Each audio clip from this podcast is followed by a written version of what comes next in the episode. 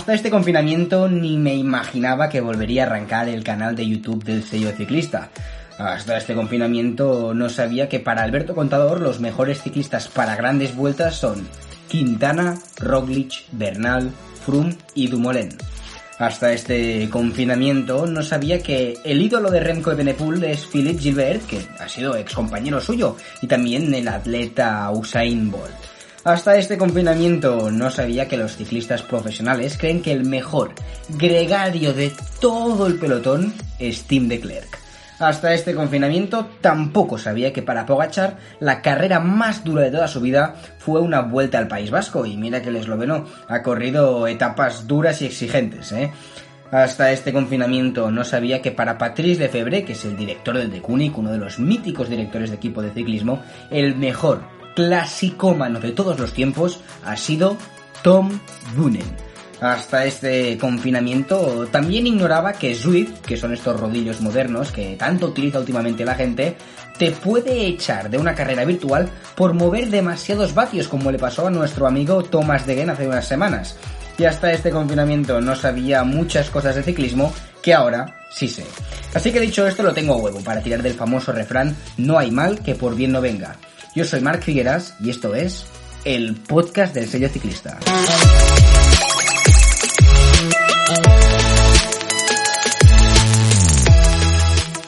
Bienvenidos al podcast del sello ciclista una semana más.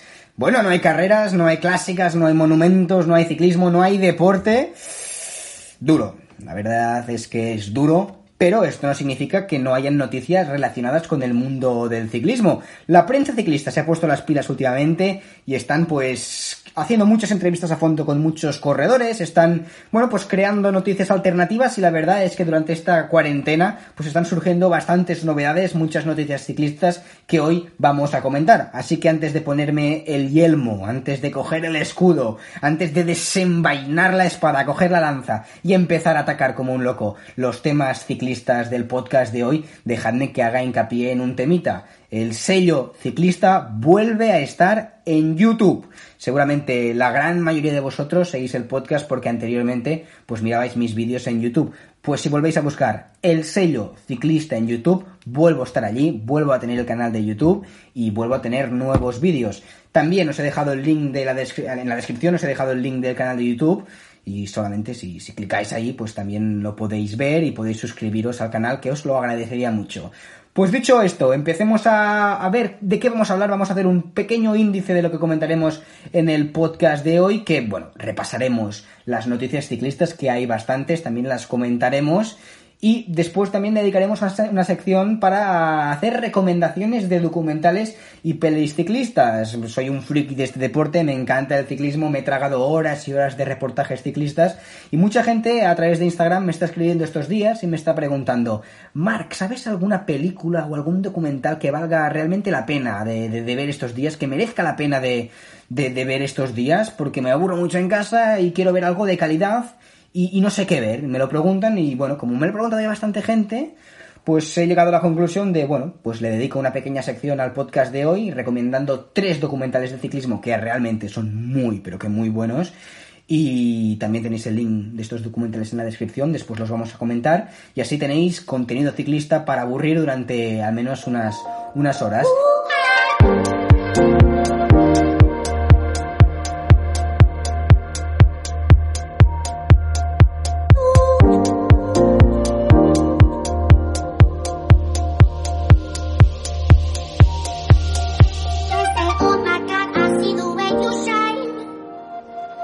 Como no podía ser de otra manera, empecemos hablando de la entrevista que ha concedido Alberto Contador. Durante casi 30 minutos el pistolero no ha parado de dar titulares sobre cómo fue su relación con Lance Armstrong en el Tour de Francia 2009. Para los que haya cogido en fuera de juego, que ahora mismo no caigan en qué pasó exactamente en el Tour de Francia 2009. El Tour de Francia 2009 fue el año que Contador ganó su segundo Tour de Francia. Fue aquel año donde Lance Armstrong y Alberto Contador compartieron equipo. Los dos eran corredores del equipo Astana y la relación entre los dos, digamos que no fue muy, muy buena, no se caían muy bien entre ellos. El tema es que, cara a la galería, la gente, la prensa ya se dio cuenta que no había muy buen feeling entre Lance y entre y Contador. Eh, las estrategias de equipo se veían, pasaban cosas raras, atacaba a Contador y por detrás se ponía a atacar su equipo. Por ejemplo, Contador se quedaba cortado y su equipo empezaba a tirar para sacarle terreno a Contador. Era una cosa muy rara. Vamos a ponernos un contexto, en contexto un poquito qué pasó en aquel Tour de Francia, porque Contador en 2009, bajo mi punto de vista, fue su mejor temporada el mejor contador. Eso es mi opinión, ¿eh? creo que mucha gente lo comparte, pero mi opinión es que el mejor rendimiento de contador lo vimos en 2009, básicamente porque estaba pletórico en la montaña, estaba intratable en la contrarreloj y tenía un equipo muy potente a su alrededor. Pues Contador en 2009 su objetivo era ganar el Tour de Francia, venía de ganar el Tour ya en 2007, en 2008 había ganado la Vuelta y también el Giro de Italia y en 2009 tenía 26 años, estaba en su plenitud deportiva, en la cresta de la ola, era el, tirano del ciclismo en 2009, pues su objetivo era ganar el Tour de Francia y además era el favorito. Tenía un equipo muy potente a su alrededor con corredores como Levi Leipheimer, como Andreas Como Chris Horner, como Emma Zubelia, tenía un equipazo a su alrededor y su mayor rival a priori era Andy Schleck, un joven Andy Schleck que corría en el Saxoban y bueno, el duel debía ser contador Schleck, Schleck contador. Pero ¿qué pasó? En 2009 volvió en escena Lance Armstrong. Lance Armstrong en aquel momento no se sabía lo de su trama de dopaje, no todavía tenía sus siete tours de Francia, no le habían despojado de sus tours porque la trama todavía no había salido a la luz y Lance Armstrong, pues después de retirarse, tres años después de haberse retirado, bueno, pues le cogía el gusanillo nuevamente de la competición y decidía volver a competir y su objetivo era ganar su octavo Tour de Francia. En aquel momento, Lance Armstrong tenía 38 años, era 11 años mayor que Contador. Sobre el papel, el favorito debía ser Contador, era más joven, estaba en su mejor momento deportivo, eh, además, Lance venía de tres años sin competir, que era, era, difícil que cogiese un punto de forma para ganar un Tour de Francia. Pero habiendo sido testigo la gente de cómo había pues reventado sus rivales en un pasado, cómo había sido el tirano total del Tour de Francia en su época como ciclista, pues mucha gente no descartaba la opción de que Lance Armstrong volviese y consiguiese algo heroico, ganar su octavo Tour de Francia después de tres años sin, sin, sin competir, después de haberse retirado y volver a, a la competición. Como os decía, contador 26 años, Lance Armstrong 38 años, contador en su mejor momento de forma, Lance Armstrong bueno, 38 años, 3 años sin competir, pero los dos compartían equipo. Lance es un amante, es un loco del Tour de Francia y Contador es otro loco del Tour de Francia. Y compartían no solo equipo, sino también compartían objetivo. Los dos querían ganar el Tour de Francia 2009. Pero el problema es que en el cajón más alto del Tour solamente hay espacio para un corredor. Así que entre Contador y Lance pues tendrían que atacarse entre ellos si querían ganar el Tour de Francia. Claro, el problema fue que eran compañeros de equipo y no está muy bien visto que dos compañeros de equipo se ataquen entre ellos. Es un poco feo cara la imagen del, equipo, pero es lo que pasó.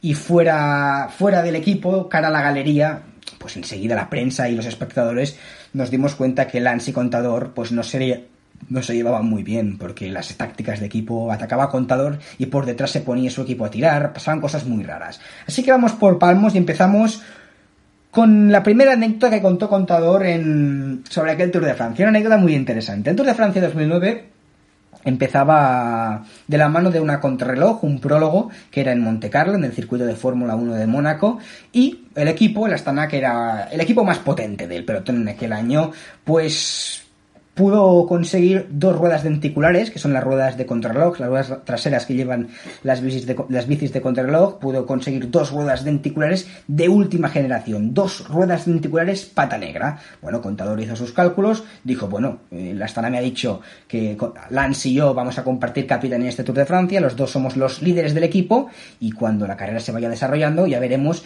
pues qué corredor está más fuerte de los dos y veremos qué pasa. Pero a priori los dos eran líderes por igual en el equipo, por lo tanto los dos debían tener los mismos medios y los mismos recursos para ganar el Tour de Francia. Pues ya, en el prólogo, Lance Armstrong pues había conseguido dos ruedas denticulares. El equipo había conseguido dos ruedas denticulares de última generación. Contador hizo sus cálculos mentales y dijo, bueno, pues una rueda denticular para Lance y otra rueda denticular para mí. Como somos los dos líderes, una para cada uno, ningún problema. Pero no, el equipo le dijo que las dos ruedas eran para quién. Correcto, para Lance Armstrong. Las, dos ruedas denticulares eran para Lance Armstrong, una para la bicicleta de Lance y la otra para el coche de Lance, para si, por si acaso Lance sufría un pinchazo. Bueno, Contador se quedó con la misma rueda denticular que sus gregarios. Ya le mosqueó eso como es totalmente normal. Así que Contador se buscó la vida y consiguió otra rueda denticular de última generación que pagó de su bolsillo a otro equipo de, la competencia. Eso fue ya el primer mosqueo que se llevó Contador, como es totalmente lógico. Pero el segundo mosqueo, el, segundo mosqueo que, que contó Contador, la segunda anécdota divertida el choque que hubo entre Contador y Lance fue a raíz de eso. Ahí va Alberto, ¿eh? Ahí va Alberto. Cambio de ritmo de Alberto Contador. Ahí la parte final. Como una moto, ¿eh? Supera ahí a Van den Broek y Alberto que se va también en busca del liderato. Pero recuerden que no lo tiene fácil porque Rinaldo Nocentini está ahí arriba. ¿Cómo ha salido? Como una bala. Como una bala, pero Armstrong también responde. Andy Schleck ahí está. Gran ataque ahí de Alberto Contador, pero Armstrong también está respondiendo. Qué respuesta del americano, ¿eh? Qué respuesta del americano. Vamos a ver ahí, Schleck mira hacia atrás. Vamos a ver, aquí va a haber parón, ¿eh? aquí va a haber un buen parón. Bravo Alberto, que empieza a hacernos disfrutar desde la primera etapa de montaña en su estilo, en su terreno, ágil como siempre, volando sobre el asfalto el madrileño. Vamos a ver si puede abrir un poquito de hueco. Andy Schleck está manteniendo el ritmo ahí por detrás, Pedro. Ordino Arcalis, primer final en alto del Tour de Francia 2009 y Alberto Contador atacaba a falta de 2 kilómetros y dejaba a todos sus rivales un ataque de los mejores que he visto de Contador a falta de 2 kilómetros volando eh, hacia la cima de Ordino Arcalis en Andorra y firmó una etapa espectacular en 2 kilómetros. Soltó a Evans, soltó a Schleck, soltó a Frank Schleck, soltó a Lance Armstrong, soltó a Cloden, soltó a Vandenbroek, soltó a todo el mundo y le metió 25 segundos a Lance y a sus rivales. Bueno, llega en el autobús contador, el tipo contento, eufórico porque había asestado un golpe importante en el Tour de Francia y Lance Armstrong se encara a contador y le, dije, y le dijo, tío, tú me quieres joder, ya, you want to fuck me, me quieres joder, me quieres destrozar los planes y contador pues pasó, no quiso entrar en el juego, porque aquel día también contó contador que la, la estrategia era no atacar. Como Lance Armstrong antes de esta etapa iba veintipico segundos por delante de, contador, pues aquel día primer final en alto de montaña y la estrategia era no atacar, mantener la posición y Contador se sentía bien, atacó, rompió los planes del equipo, explotó la estrategia de la Astana y le metió además tiempo a Lance Armstrong, ¿ves? Bien hecho al ataque siempre, agresivo Contador, como debe ser. Y Lance se cabreó mucho y en el autobús hubo fuegos artificiales.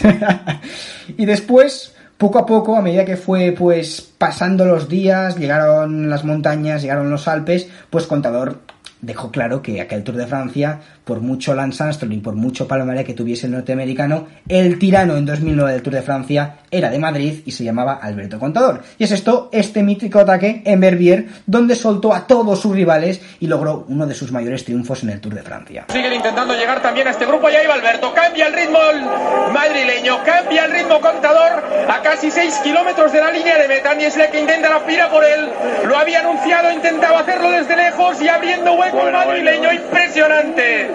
Vaya cambio de ritmo de Alberto Contador. Andy Schleck mira hacia atrás, no puede con ese ritmo.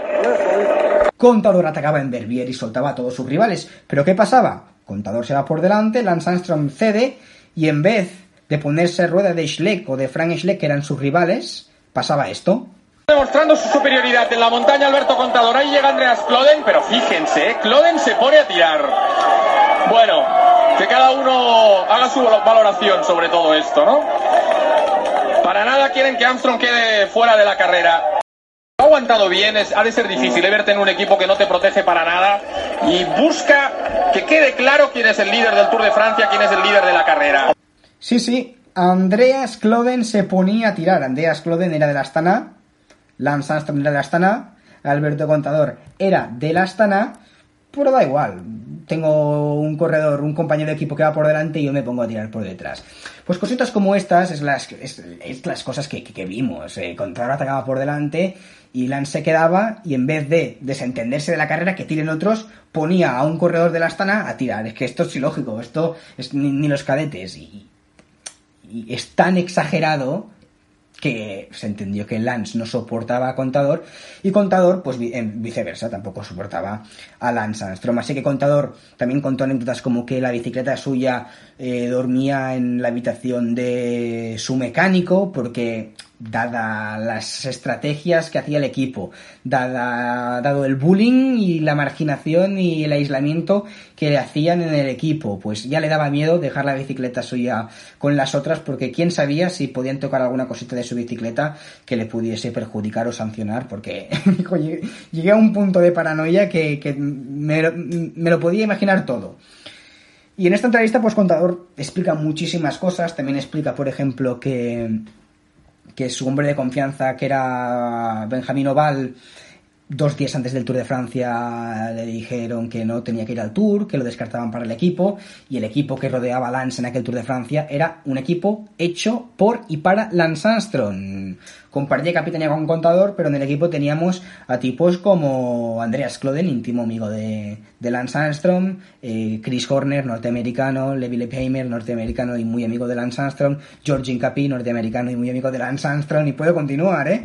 eh quién más había en el equipo? Bueno, Johan Brunel, el director del equipo, era Johan Brunel, que era aparte del director que había conquistado los siete tours con Lance Armstrong años atrás, es íntimo amigo de, de Lance.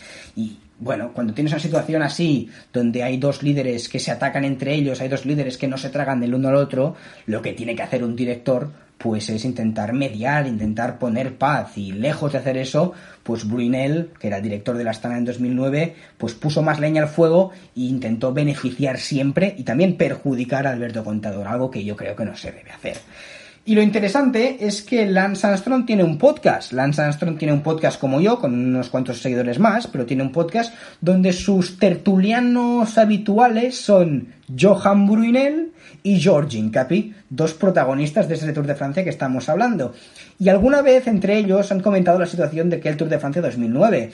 Lance no ha hablado mucho tampoco de este Tour de Francia porque es un Tour que no ganó, es un Tour donde su rival, que fue Alberto Contador, pues le pasó la mano por la cara y ya sabéis que Lance es un campeón. Lance, eh, él es, él es, bueno, le han quitado los siete Tours de Francia, pero él es un ganador nato. Eh, tiene una mentalidad campeona, es cínico en carrera, es un asesino en serio cuando se monta encima de la bicicleta.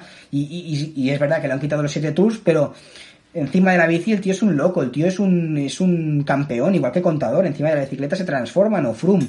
Pues Lance no ha hablado tampoco mucho de este Tour de Francia porque como no ganó, pues tampoco quiere hablar muchísimo y, y generar contenido sobre un Tour de Francia donde él acabó derrotado.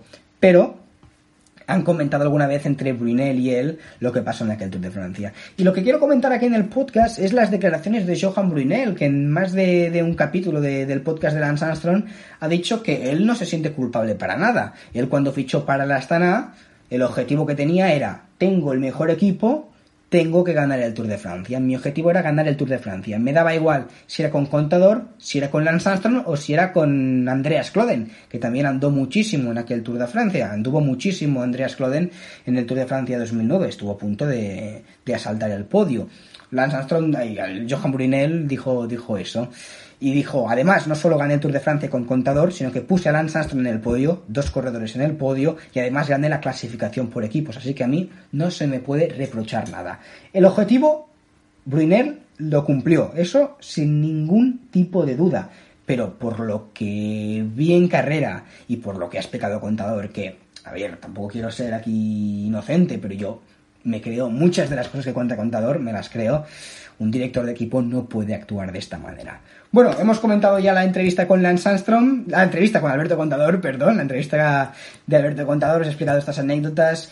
Y también, antes de cambiar de, tema, pues comentaros que como sigo el podcast de Lance Armstrong, un podcast que realmente está muy bien, donde se hacen análisis muy interesantes, he escrito a Lance Armstrong, le he comentado lo que ha dicho el contador sobre él en el en, el, en la entrevista esta, le he pasado el link de la entrevista y le he dicho, a ver, tío, si lo que dice Contador es mentira, haz un capítulo de tu podcast desmintiendo lo que dijo Contador y así tenemos contenido para, para escuchar y contenido para ver y más contenido de ciclistas y más noticias para estos días que estamos un poco aburridos. No sé si me va a contestar, pero he enviado un, correo al, al, programa de Lance Armstrong a ver si, si si me responde, no, no, no creo, pero bueno, me he intentado poner en contacto con él, porque ya sabéis, en periodismo es importante siempre escuchar las dos versiones. El contador ha explicado su versión, que me la creo, ¿eh? Pero Lance Armstrong a ver qué tiene a decir sobre eso. Quizás no dice nada, pero a veces el que calla otorga.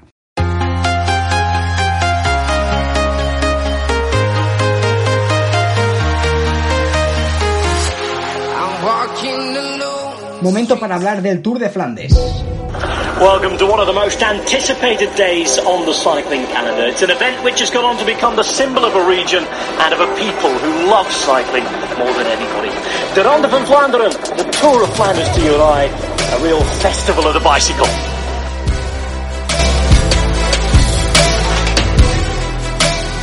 El pasado domingo se tendría que haber celebrado el Tour de Flandes, o la Ronde van Vlaanderen, como dicen en, flamenco. El flamenco para el ciclismo es épico, ¿eh? incluso el nombre, Ronde van Vlaanderen, también los nombres de los tramos adoquinados, el Patenberg, el, el el, bueno, el Quaremont también, bueno, los nombres son realmente, son realmente épicos. Pero por razones obvias la carrera no se disputó, pero en su lugar se hizo un Tour de Flandes virtual, donde 13 ciclistas profesionales compitieron en una carrera de ciclismo virtual desde sus casas montados en su bicul. El bicul son estos rodillos que van conectados a la televisión que se pueden echar carreras de manera online. La verdad es que no fue un Tour de Flandes real, pero para salvar la situación estuvo realmente bien. La carrera virtual la ganó Greg Van Avermaet y en el podio lo acompañaron Oliver Nassen y Nicolas Roche. La verdad es que no estuvo mal, fue una buena idea para salvar la situación. Y a ver, a mí me gustó más de lo que me esperaba, porque yo me imaginaba que sería una carrera así un poquito más sencilla, un poquito más cutre, pero eh, la logística que montaron alrededor de esta carrera estuvo muy bien. Una carrera con comentaristas profesionales, una carrera con realización profesional de ciclismo y una carrera que pusieron en, en, la televisión de, de, Bélgica. Así que un montaje realmente interesante con entrevistas post-etapa. Estuvo, estuvo realmente bien. Pues ayer habló el promotor de esta idea, quien ingenió este Tour de Flandes virtual, que se llama Thomas van der Spiegel y explicó exactamente cómo se montó todo. El gran montaje dice que fue conseguir que la realización de la carrera tuviese por un lado las imágenes de la carrera virtual, es decir, lo que pasaba en el, en el videojuego, en el simulador, en los muñequitos de los personajes de los, de los ciclistas, y por otro lado el gran reto también fue conseguir las imágenes de los 13 ciclistas profesionales en directo pedaleando encima de su rodillo. Eso es lo que más me gustó. Eso es lo que realmente estuvo muy bien. Que no solamente vimos una carrera de, de como la imagen virtual de Nassen y de Roche pues pedaleaba y se atacaban entre ellos, sino que cuando el muñequito de Roche y de Oliver Nassen atacaba en el videojuego, pues veíamos como en casa Roche estaba pedaleando fuerte, cómo hacía un cambio de ritmo en su rodillo, cómo estaba sudando a gota gorda desde, desde su casa. Eh, bueno, pues Thomas von der Spiegel que comentó cositas como estas, también comentó que los gráficos son lo que más le decepcionó porque, bueno, son muy mejorables, pero que ya explico que tuvo 10 días para prepararlo. Estuvieron día y noche preparándolo, fue algo de última hora, pero en cambio lo que sí que se centraron mucho fue en la calibración de los rodillos para hacer una prueba justa.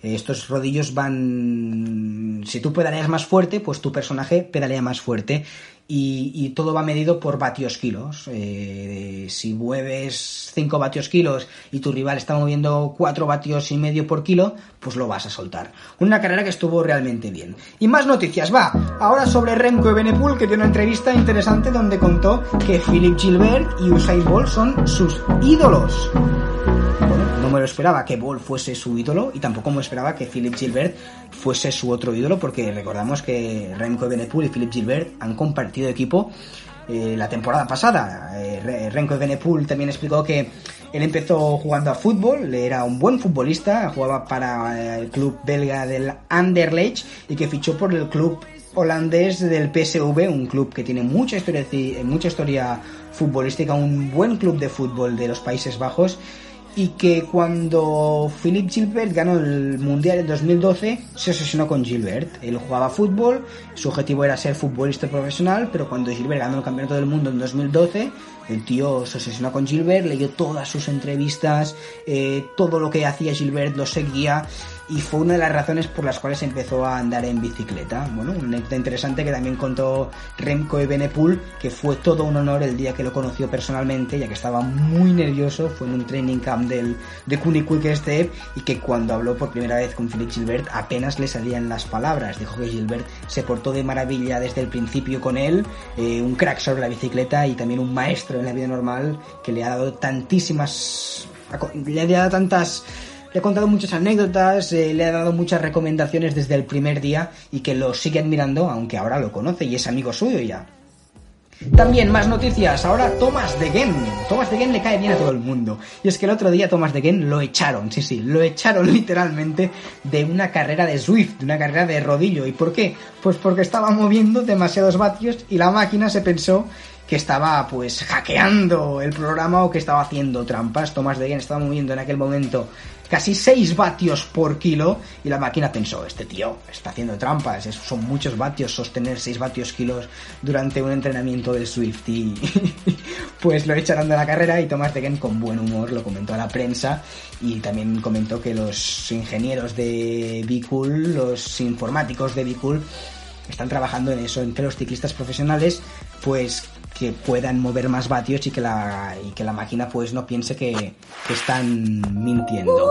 También otra entrevista muy, muy, muy, muy interesante, la que ha dado Tom Dumoulin, una entrevista donde ha hablado sobre el calendario ciclista. Tom Dumoulin dice, a mí me sorprende este tío, ¿eh? Tom Dumoulin ahora dice que le encanta que las clásicas se hayan aplazado hasta el otoño y además lanza una propuesta, una propuesta de que a partir de este año estaría muy bien que las clásicas de primavera a partir de ahora fuesen clásicas en otoño, es decir, trasladar el calendario de clásicas a otoño. El neerlandés opina que la temporada a partir de este año estaría muy bien que empezase un poquito más tarde, un mes, mes y medio más tarde, y por contrapartida que terminase también un mes, mes y medio más tarde. Dice que en, febrero hace mucho frío en Bélgica, hace mucho frío en el norte de Europa y que en cambio si terminan la temporada un mes más tarde, en noviembre, pues no hace tanto frío y se corre mejor en noviembre que en el mes de febrero. Así que, bueno, pues a Tom Dumoulin le gustaría que las clásicas se hiciesen en, en otoño, algo que me ha sorprendido, pero su ex compañero Jan Bakelands, un ciclista belga, Jan Bakelands, que ha sido su ex compañero en el Sunweb, ha comentado un poquito por qué de la dirección de estas declaraciones de Tom Dumoulin y ha explicado que Tom Dumoulin tiene alergia, una alergia que le sale en primavera y por eso quizás pues ha opinado esto. En otoño Tom Dumoulin no tiene alergia, en primavera normalmente sí y eso explicaría un poquito las ganas desbocadas de cambiar el calendario de Tom Dumoulin.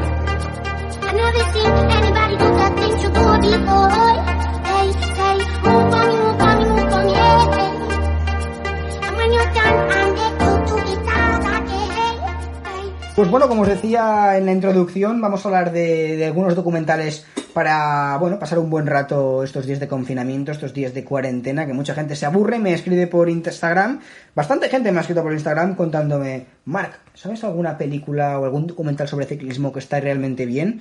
Y como me lo ha preguntado ya bastante gente, pues digo, bueno, pues la en el próximo podcast, en este podcast de hoy, le voy a dedicar una sección a comentar alguna, algún documental de ciclismo que me haya gustado, porque me he tragado muchos documentales de ciclismo en mi vida, he consumido muchos documentales y realmente pues os puedo recomendar algunos realmente interesantes. Así que los tenéis los tres recomendados en la descripción, tenéis el link en la descripción.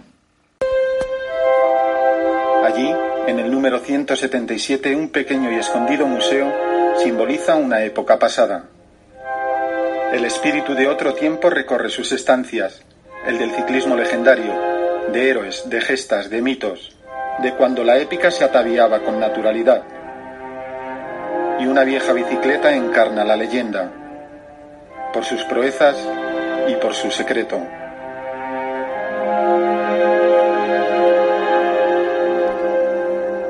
Y el primero que os quería recomendar, que me gustaría recomendaros es el de Gino Bartali, El secreto de Gino Bartali. Es un documental de unos 25 minutos donde cuenta la historia de Gino Bartali, habla un poco del ciclismo de época, del ciclismo de los años 40.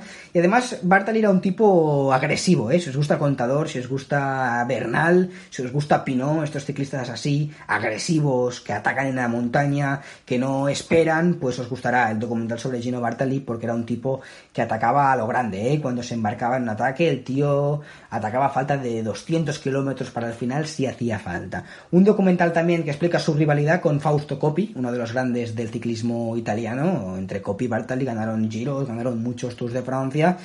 Y un documental que también está muy bien porque cuenta un poquito la figura de Gino Bartali, un ciclista que lo podríamos etiquetar como un héroe casi bien. Y, no estoy exagerando para nada. ¿eh? Gino Bartali casi llegó, mm, más o menos evitó una guerra civil en Italia y además salvó más de 800 vidas. Sí, sí, lo habéis escuchado bien. Más de 800 vidas salvó Gino Bartali. Todo esto lo tenéis en el documental, no quiero hacer ningún spoiler, pero un tipo que era bueno en ciclismo, un tipo que salvó vidas, un tipo que eh, más o menos salvo una guerra civil en, Italia, es un auténtico crack. Pues en el documental está todo muy bien explicado. El segundo documental que os recomiendo es el de Luis Ocaña. La siguiente etapa alpina parte de Grenoble con dirección a Orsières-Merlet. Son 134 kilómetros. Fueron, como tituló el equipo, cuatro horas de drama y grandeza. Luis Ocaña es un corredor español que logró ganar el Tour de Francia y fue el mayor rival que tuvo Eddy Merckx. Tuvo la desfortuna de coincidir con la etapa de tiranía de, de Eddy Merckx, pero Luis Ocaña que era un poquito como Lance Armstrong y Alberto Contador. El uno no tragaba al otro y viceversa. Merckx odiaba a Ocaña y, Ocaña odiaba incluso más a Eddy Merckx. Incluso Luis Ocaña llegó a llamar a su perro Merckx le puso Merx a su perro y le decía, eh, Merx, ven aquí, Merx, a mis pies, Merx, eh, la patita, Merx, al suelo, Merx, levántate, Merx, la pelotita. no tragaba Luis Ocaña Eddie Merx y el documental explica, bueno, pues la obsesión de un ciclista como Luis Ocaña para ganar el Tour de Francia, que acabó derivando en una sesión para ganar no el Tour de Francia, sino para batir a Eddie Merckx. Y esta obsesión yo creo que lo llevo por, por mal camino. Eh, su rivalidad con, con Merckx fue excesiva, yo diría.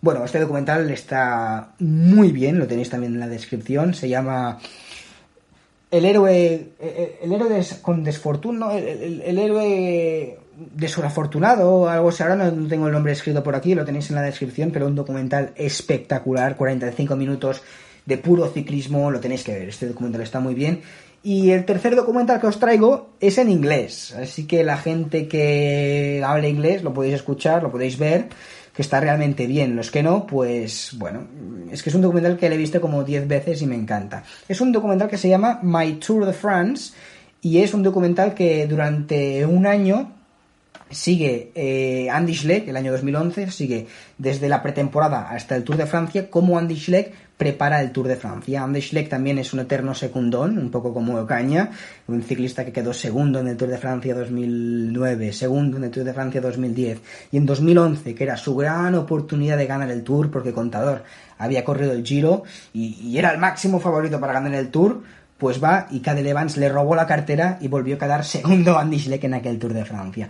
Los que os gusta Andy Schleck podéis ver este documental que cuenta un poquito la preparación que hay detrás de un Tour de Francia, la pretemporada cómo se hace, eh, también coincidió este documental con que Schleck cambió de equipo y corrió aquel año en el Leopard Trek y también explica la irrupción de un equipo tan potente como el Leopard Trek que orbitaba mucho en la figura de Andy Schleck. Un documental que está muy bien. También unos 45 minutos.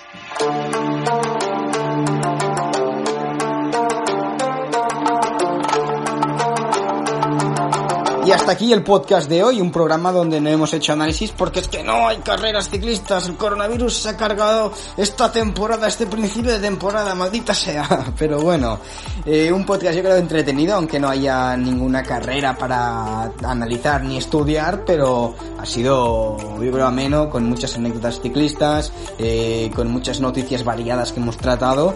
Y antes de poner el punto final, recordaros que los que todavía no os hayáis suscrito al sello ciclista en YouTube, pues hacedlo, suscribíos al canal de YouTube del sello ciclista y os lo agradeceré y bueno, si lo queréis hacer, buscad el sello ciclista en YouTube y ahí encontraréis el canal o si no, bueno, en el link de la descripción eh, si soy capaz de hacerlo después editándolo, en teoría debe estar aquí, debajo.